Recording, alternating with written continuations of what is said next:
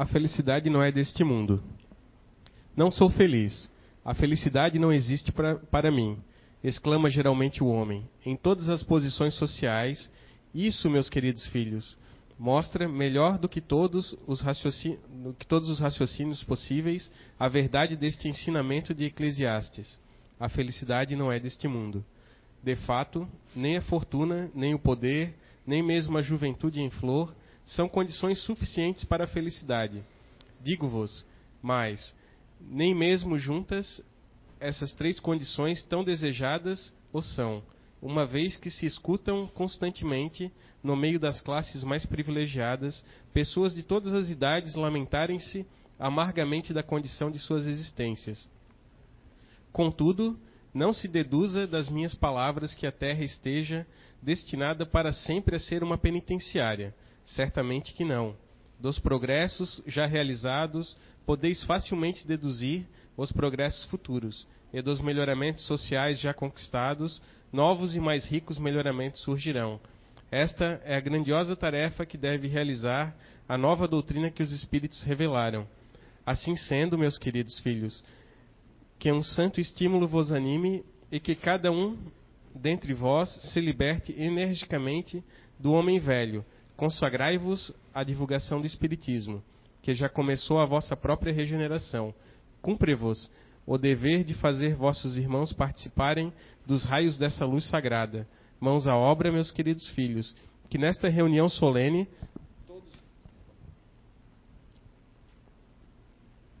todos os vossos corações se elevem a esse grandioso objetivo de preparar para as, as, gerações futuras um mundo onde a felicidade não será mais uma palavra sem valor.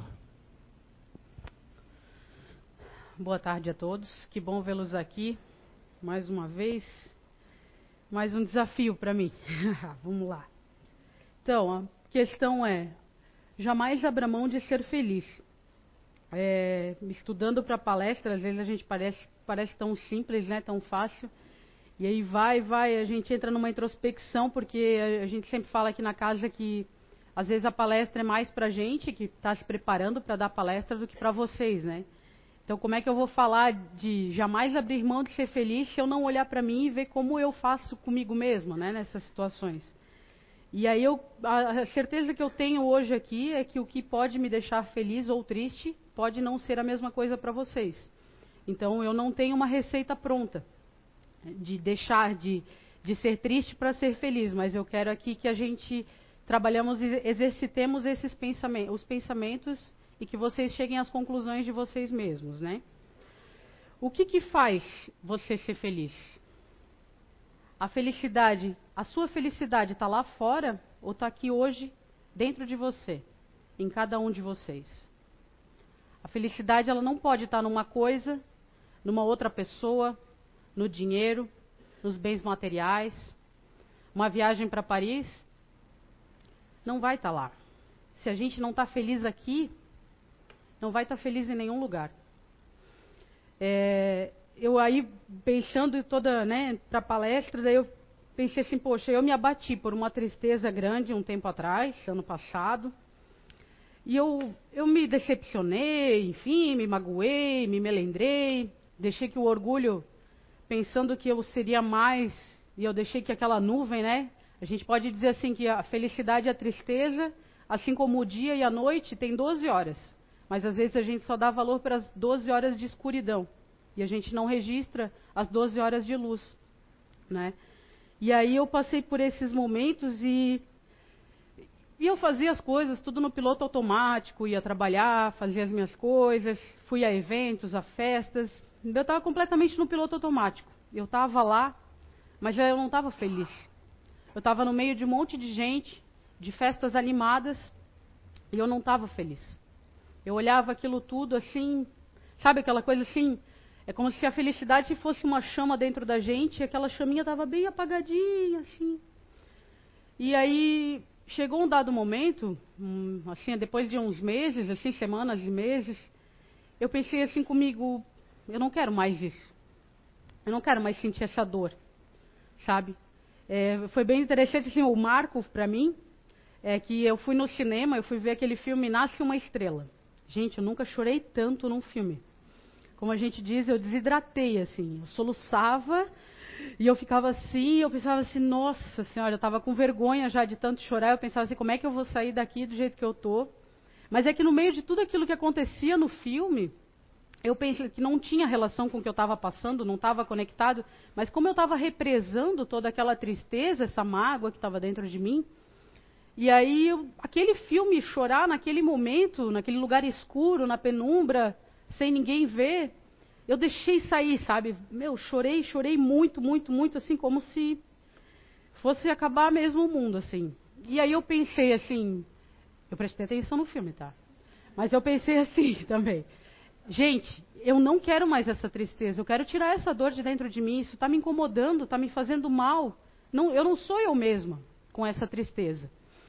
E aí eu chorava, chorava, chorava, e aí, né, daquela coisa, ela faz sucesso e tal. Eu não, não vou dar spoiler, que vai que alguém quer ver ainda o filme, mas. E eu chorava, e aí até o meu, meu marido do lado, ele perguntava assim, tá tudo bem? Eu disse, tá, tá tudo bem, o filme é muito bom e tal. E aí eu, mas eu mentalizei ali naquela hora, dentro do cinema, eu mentalizei assim, eu não quero mais ser triste. Eu não quero mais essa tristeza dentro de mim. Eu tenho que lutar. Tenho que lutar contra isso. E aí eu fui para casa, chorei no caminho para casa ainda, ele de novo pegou na minha mão e perguntou: "Tá tudo bem mesmo?" Aí eu: "Tá tudo bem". E aí cheguei em casa, fui pro quarto.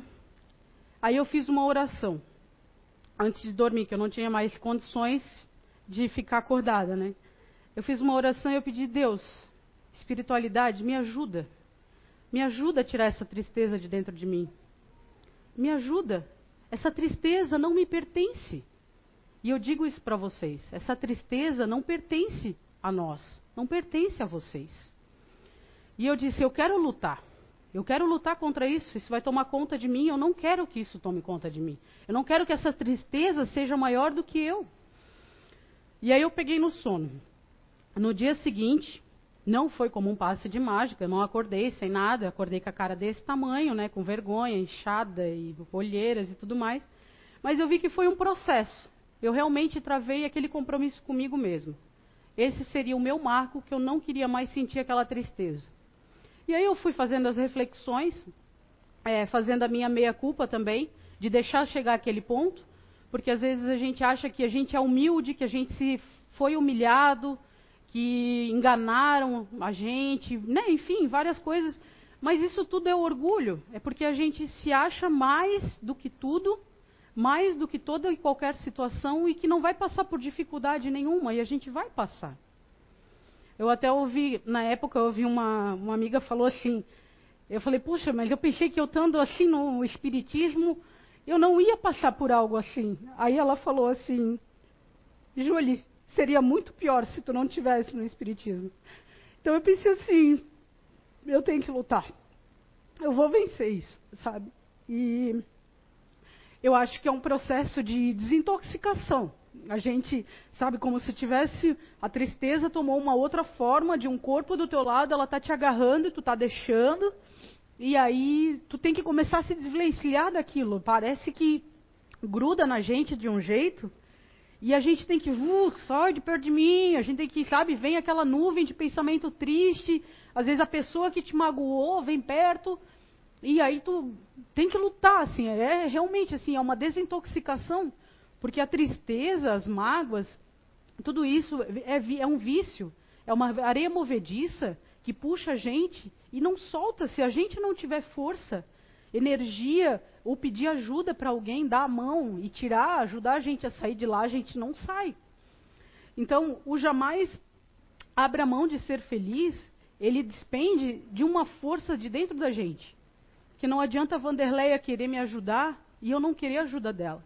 Não, não adianta o Roberto querer me dar a mão e eu não querer a ajuda dele. Eu tenho que querer. E naquele dia, que eu chorei muito assim, é, eu, eu falei, vai ser, a partir de agora eu vou. E foi um processo de dias, de semanas, porque afinal eu estava com aquela tristeza, aquela energia, aquilo tudo há, várias semanas comigo. Como é que de um dia para o outro, no instalar de dedos, aquilo ia sair de mim? Então foi um processo. Foi eu fazendo a minha meia-culpa, reconhecendo que eu deixei aquilo tomar uma proporção fora do comum e, e indo, mentalizando, fazendo oração. Aqui, quando a gente, até se alguém estiver passando por algum tipo de problema, se sentir com essa tristeza que toma conta, temos aqui ali na recepção, pode marcar uma conversa fraterna, tem uma equipe maravilhosa que pode ajudar. É, peça oração, a gente orienta a fazer o evangelho no lar, abra o evangelho segundo o Espiritismo, faça uma oração, leia aquela, aquela mensagem que está ali, reflita sobre ela. Se tiver mais alguém na sua casa que queira fazer com você, faça junto essa leitura e vá fortalecendo. Vá fortalecendo a você mesmo, renovando as energias, renovando as energias da sua casa. É, eu estava fazendo uma oração dentro do cinema. Eu me pego, às vezes, no trânsito, fazendo uma oração parada no trânsito. Eu penso em alguém e eu penso, poxa, que essa pessoa sinta energia boa que eu estou mandando agora para ela. Às vezes eu estou no caixa do supermercado, eu penso em outra situação, em outra pessoa, e eu faço uma oração e mando energia boa. Não tem hora, não tem lugar para a gente fazer oração. Que a gente tenha essa noção de que quando está difícil, em qualquer lugar, em qualquer momento, a gente feche o olho e pense: Deus, eu preciso de força, eu preciso de sabedoria, eu preciso sair dessa. E quando tudo estiver bem, que naquele momento você estiver num grande momento de felicidade, você também fecha o olhinho um pouquinho e pensa assim: Obrigado, Senhor. Porque as coisas acontecem e a gente dá valor às vezes muito mais para o ruim do que para o bom eu vejo que a gente vai ficando, a pessoa né, triste, ela vai ficando cabisbaixa e tal. Eu, eu gosto de fazer analogia assim, se a gente tivesse aqui dois potes, um para a gente colocar coisas boas e um para colocar coisas ruins, a gente encheria muito mais rápido o pote de coisas ruins do que de coisas boas. Mas sabe por quê? Porque a gente cultiva muito mais as coisas ruins, as mágoas, os ressentimentos, as tristezas, os motivos, as pessoas que nos colocaram naquilo ali. Mas a gente não dá valor para as coisas boas que nos acontecem todos os dias. Onde é que está? A gente chegou até aqui hoje sem nenhuma vitória, sem nenhuma conquista. Nada. Ninguém te ajudou. Ninguém. Com certeza alguém te ajudou. Nem que seja um filho que deu um sorriso, ele está te ajudando naquele dia. E a gente não dá valor para isso. O que é de bom, o que é de feliz, é, faz assim, ó. E o que é de triste, a gente fica carregando como um fardo, um peso, aqueles sacos de batatas enorme. E a felicidade, ela é tão leve, as coisas boas são tão sutis, que a gente deixa voar. E fica carregando o saco de coisa triste, de coisa ruim e tudo mais. Claro, como a leitura do Evangelho falou, é, é, um planeta de provas e expiações. Estamos aqui encarnados, resgatando muitas coisas que plantamos lá atrás. Porém, o que estamos plantando hoje de bom para colher daqui para frente? Se a gente. E é muito interessante que os momentos felizes, a gente só se dá conta depois que passou. Tipo puxa, estava tão legal aquela conversa. Puxa, estava tão legal aquele livro e acabou. Tudo passa, assim, sabe? E a tristeza não, a gente fica aqui cozinhando ela, fica com ela ali dentro, apegado a ela, sabe?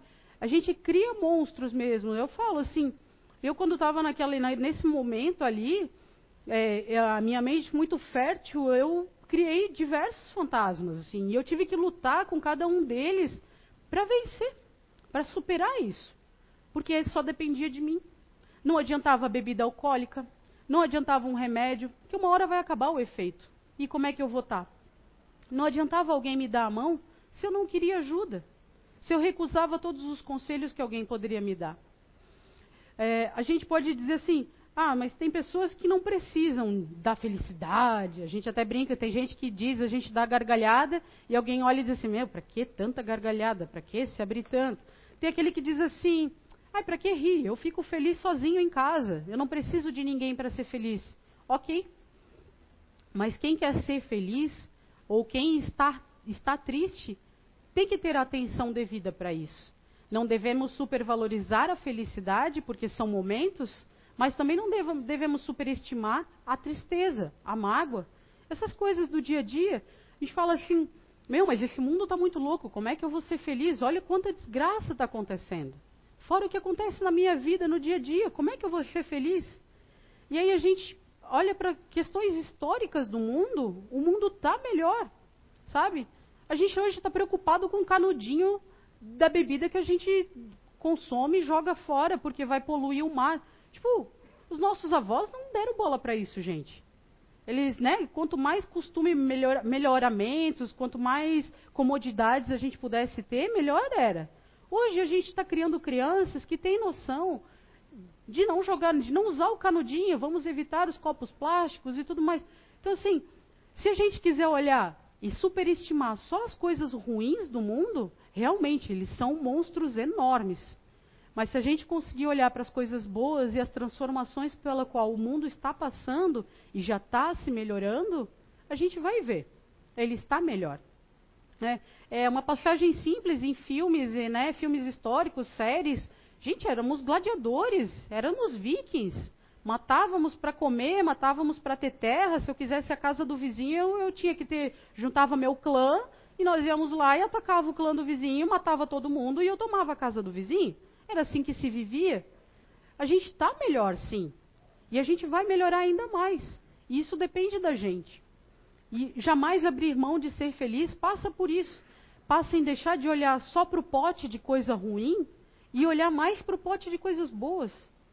Sabe, hoje, com redes sociais, as mídias, ah, todo mundo né, tem aquele o pessimista que critica porque a pessoa só bota foto sorrindo. Ah, quem vê pensa que a fulana só tem felicidade na vida dela, mal paga as contas dela, não sei o que. Não sei o que. Ela está sendo feliz. Tu está superestimando as críticas para com a pessoa. Vá tirar suas fotos, vá ser feliz, vá publicar suas fotos ou não publique. Exclua sua conta do Instagram, do Facebook, Snapchat, o que for. Mas deixa quem quer ser feliz ser feliz daquele jeito ali.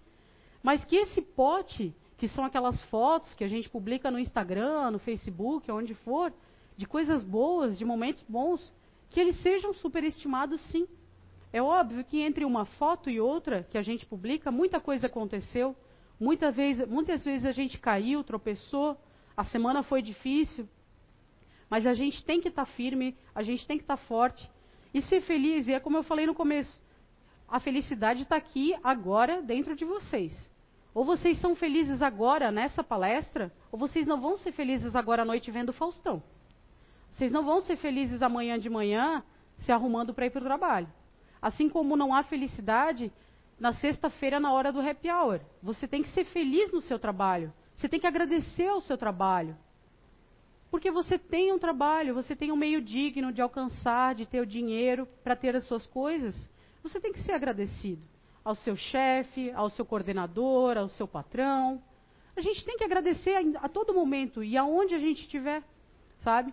É, e aí, estudando para a palestra, eu, eu ficava pensando assim, tá, mas em que momentos que eu sou feliz? Como é que eu vou abrir mão de ser feliz? E eu comecei a me questionar nas, nas pequenas atividades diárias, assim, do que eu fazia, do meu trabalho, né, de casa. Eu pensava assim, pô, mas isso me faz feliz? Eu sou feliz agora? Depois eu comecei a pensar, me faz feliz. Me faz. Me faz feliz atender o meu cliente, me faz feliz sair para atender esse cliente, me faz feliz voltar para o trabalho depois de atender o cliente, me faz feliz acordar e ter roupa para vestir. A gente pediu agora, gente, uma família está fazendo comida em latinha de álcool. Eu tenho um fogão na minha casa para fazer comida. Se isso não, não abastece o meu pote da felicidade, a gente está dando bola para coisas erradas. A gente não está olhando para as coisas certas. E aí eu volto a dizer: a felicidade pode não estar nas coisas e nas pessoas, mas as tristezas a gente sempre coloca nas coisas e nas pessoas, né? E eh, ainda tem aquela frase do que às vezes rola assim no, no Facebook, né? Ah, é, se dinheiro não traz felicidade, eu queria ser rica e triste em Paris. Olha, se me desse uma passagem hoje para Paris, eu ia bem contente, vou dizer. Mas, como eu falei, quando eu estava num momento bem conturbado, eu não seria feliz em Paris. Eu não seria feliz numa ilha paradisíaca, Fernando de Noronha, Jalapão, todo lugar que eu quero ir ainda. Não, não seria feliz. Porque eu não estava feliz comigo, eu não estava aqui dentro, não estava feliz.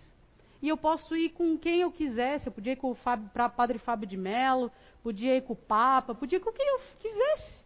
A pessoa não ia me ajudar, não, não ia fazer milagre. Ou como é que é o. A semitiba, podia ir com qualquer um. Não ia me ajudar, porque eu não estava disposta a receber ajuda e a mudar o meu campo vibracional.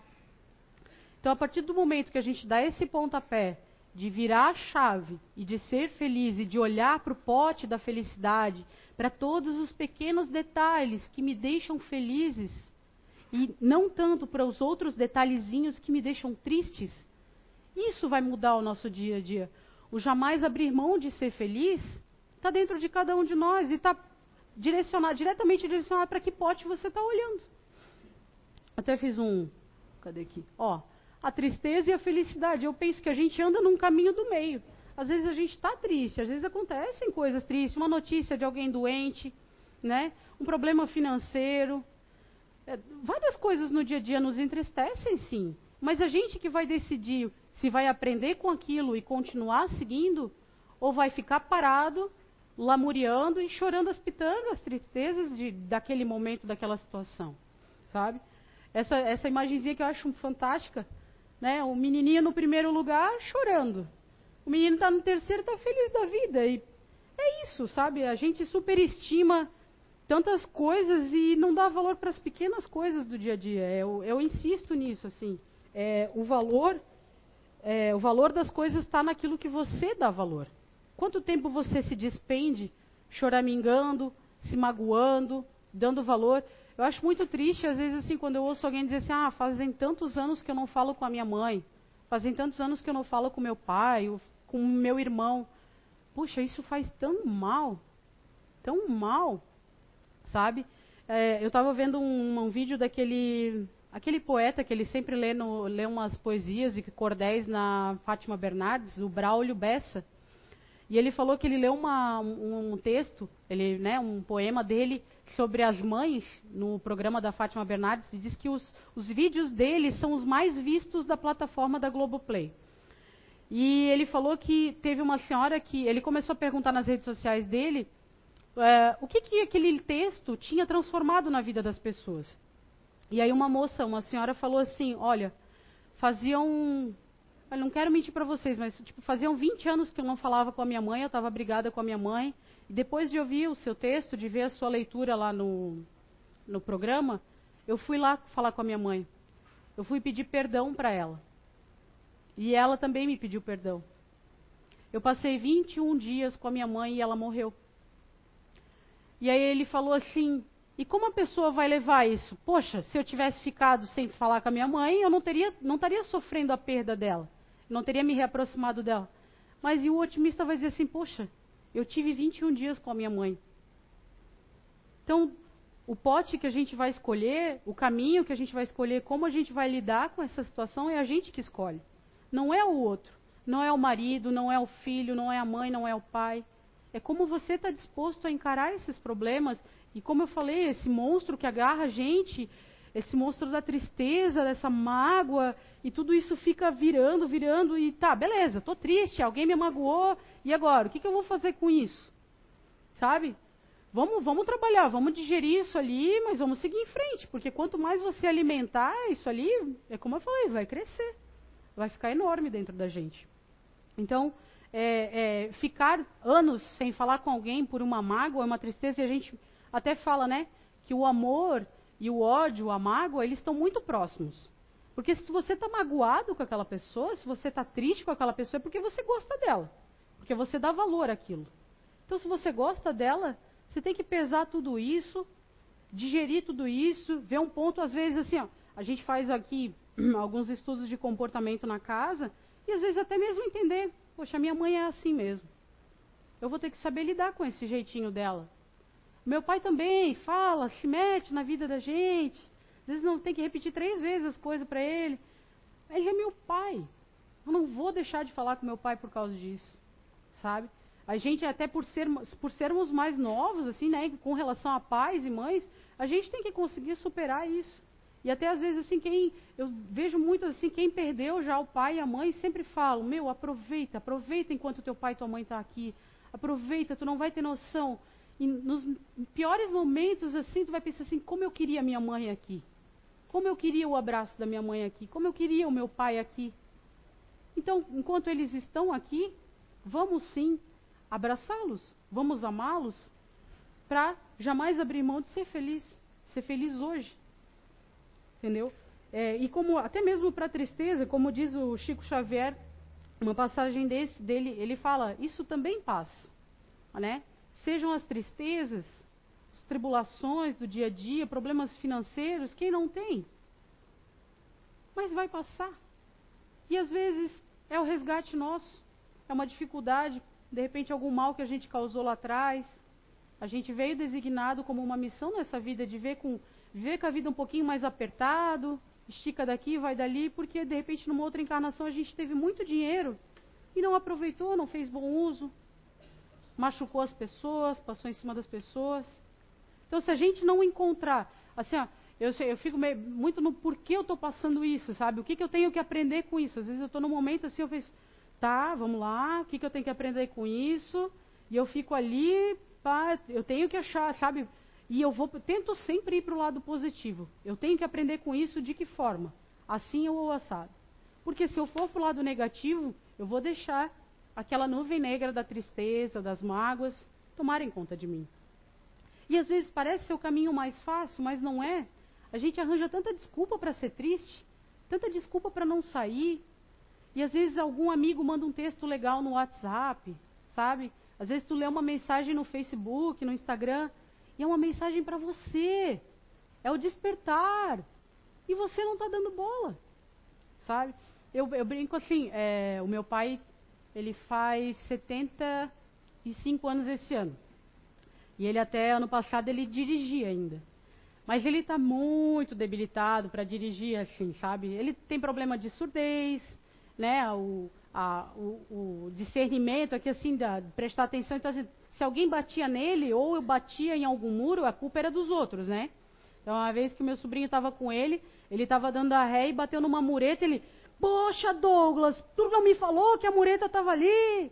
Aí o Douglas falou, mas vô, é o senhor que está dirigindo. Então a gente bota a culpa nos outros, né? E aí a gente falava assim, eu falava, falo para minha mãe assim, meu mãe, pensa quanto trabalho a espiritualidade tinha para o meu pai andar no, no trânsito e não bater em ninguém ficava pensando assim, pensa esses motoqueiros. Ele não andava no meio, assim, numa pista, ele andava no meio das duas pistas. E ele vinha para cá, ele, ah, tem que ir para lá, vir aqui. E era um negócio incrível, assim. Então eu assim, cara, quanta coisa, quanta coisa foi ajudado para ele não bater em ninguém, não machucar ninguém. Até os anjos da guarda das outras pessoas, né? Tinha que dar uma forcinha, porque olha, era tenso. Eu às vezes via assim, ó. Eu, eu, já, eu teve uma vez que eu estava dentro do ônibus e eu via assim, meu, como esse senhor está andando torto, né? Quando eu olhei, eu, meu, é meu pai. Eu até abaixei assim, ó, com medo de alguém me ver. Eu disse, caraca, meu pai. Aí a gente conseguiu vender o carro dele, tá? Tá tudo bem, vocês podem andar tranquilamente na rua. Mas era tenso, assim, meu O carro, o carro, assim, ele era arredondado, ele ficou quadrado, assim, ele ficou tipo gurgel, assim, sabe? Mas alguém comprou, pagou, tomara que dê tudo certo. Mas eu penso assim, e a gente, quando anda na rua? Quando a gente está triste? Quando a gente está magoado, pensando em um monte de besteira? Quanta ajuda a gente não recebe, né? Quanta inspiração? Quantas mensagens de WhatsApp um amigo, uma amiga manda? Mensagem no Facebook? E às vezes a gente não dá bola. Pai e mãe sabe o que faz para o filho e às vezes o filho nem sabe tudo que o pai passou para o filho ter aquela oportunidade. E assim a gente, com várias ajudas do mundo espiritual, com as ajudas de, né, de Deus, dos anjos da guarda, de todo mundo. E a gente não percebe o quanto a gente está sendo ajudado. A gente não olha, a gente fica olhando para o nosso pote de tristezas. E a gente tem que dar valor sim. A felicidade está dentro da gente. A tristeza não nos pertence. Não nos pertence. A tristeza, tanto é que ela nos adoece. As pessoas que ficam doentes, né, que ficam depressivas, ficam magoadas, isso adoece. Viram como se fosse uma água podre dentro da gente, aquilo vai contaminando os órgãos, a gente fica com doenças psicossomáticas, é estômago, é tomando remédio que arruma isso, mas estraga aquilo. E aí a gente não vê que está dentro da gente. Ela é para regular a química, tem vários medicamentos, sim, mas a gente tem que exercitar que uma hora a gente tem que se desprender disso aí e andar com as próprias pernas. Imagina eu hoje com 33 anos, se eu tomar um monte de medicamento para para tristeza, para ir no banheiro, para não sei o que, não sei o que. A gente estava com um texto esses dias aqui que no final, com 60 anos, eu vou estar tá tomando, gastando 500, 600 reais com remédio. Então é só a gente prestar atenção, assim. Então, eu volto a falar. Se vocês estão se sentindo tristes, se essa tristeza está há muitos dias, vocês não conseguem sair disso, mesmo até muitos tomando medicamento e tudo mais, marca uma conversa fraterna, vem conversar com a gente. Vamos ver o que, que a gente pode ajudar a descascar esse abacaxi. Vamos ajudar vocês a trocar a lente desse óculos e parar de olhar para o pote ruim e olhar para o pote de coisas boas. Sabe? Tem o curso do SOS, como a Vanderleia falou. Se inscrevam, participem. Sabe, a gente conversa, é uma terapia em grupo, é muito bom. Às quintas-feiras. E final de abril começa o Identidade Eterna, um aprofundamento maior sobre os estudos de comportamento. Venham, façam parte. É muito fácil ficar na, no sofá em casa vendo Faustão e Netflix. Mas a gente tem que fazer alguma coisa. A gente quer sair disso, a gente tem que fazer alguma coisa. Tá? Eu, para finalizar, eu peguei um texto do, do Braulio. É um, eu não sei se é um cordel ou uma poesia. Eu preferiria botar um, um vídeo dele lendo. Se alguém quiser depois pesquisar, é muito bacana. O problema é que depois a gente bota o vídeo, daí tem problema de direitos autorais por causa das imagens que vão para a internet, então eu vou ler, mas é o Braulio Bessa. É sobre a vida, tá? Sendo eu um aprendiz, a vida me ensinou que besta é quem vive triste, lembrando o que faltou, magoando a cicatriz e esquece de ser feliz por tudo que conquistou. Afinal, nem toda lágrima é dor, nem toda graça é sorriso. Nem toda curva da vida tem placa de aviso. E nem sempre o que você perde é de fato um prejuízo. O meu, o seu caminho não são muito diferentes. Tem espinho, pedra, buraco, para mode a gente para atrasar a gente. Mas não desanime por nada, pois até uma topada empurra a gente para frente. Tantas vezes parece que é o fim, mas no fundo é só um recomeço. Afinal, para poder se levantar, é preciso sofrer algum tropeço. É a vida insistindo em nos cobrar uma conta difícil de pagar, quase sempre por ter um alto preço. E acredite no poder da palavra desistir. Mas tire o D e coloque o R, que você tem resistir. Uma pequena mudança às vezes traz esperança e faz a gente seguir. Continue sendo forte, tenha fé no Criador fé também em você mesmo e não tenha medo da dor. Siga em frente a caminhada e saiba que a cruz mais pesada o Filho de Deus carregou. Obrigado, gente. Boa tarde.